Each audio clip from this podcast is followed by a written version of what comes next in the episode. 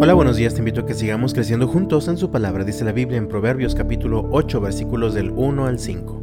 Escuchen cuando la sabiduría llama, oigan cuando el entendimiento alza su voz.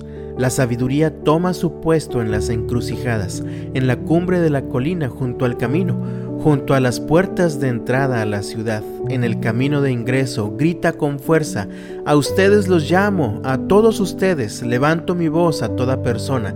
Ustedes ingenuos, usen el buen juicio.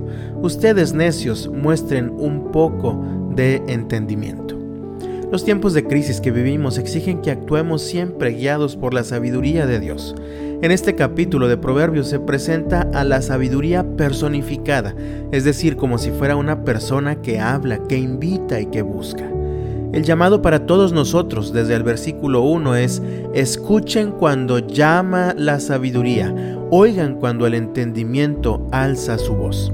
Dicen los siguientes versículos que la sabiduría se pone en los cruceros de los caminos, en las cumbres de las montañas, ahí donde puede ser escuchada o donde la podemos encontrar y la invitación es para todos. Leemos nuevamente en los versículos 4 y 5.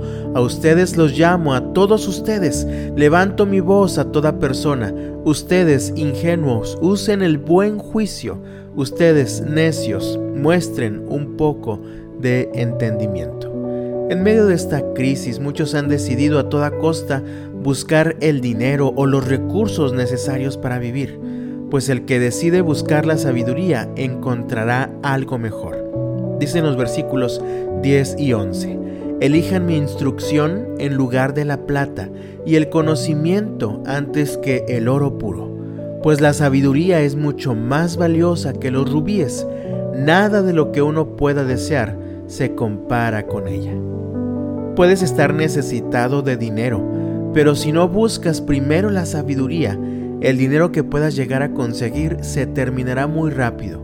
Por eso la palabra nos invita, elijan mi instrucción en lugar de la plata.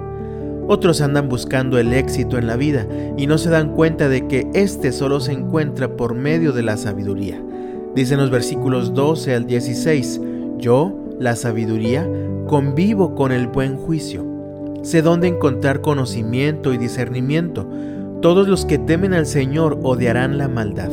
Por eso odio el orgullo y la arrogancia, la corrupción y el lenguaje perverso.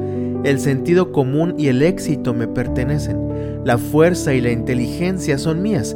Gracias a mí reinan los reyes y los gobernantes dictan decretos justos. Los mandatarios gobiernan con mi ayuda y los nobles emiten juicios justos.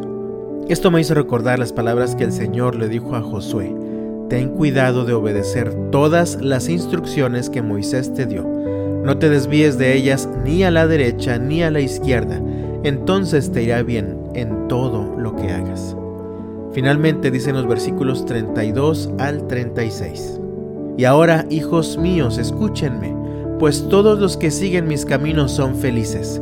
Escuchen mi instrucción y sean sabios, no la pasen por alto Alegres son los que me escuchan y están atentos a mis puertas día tras día y me esperan afuera de mi casa.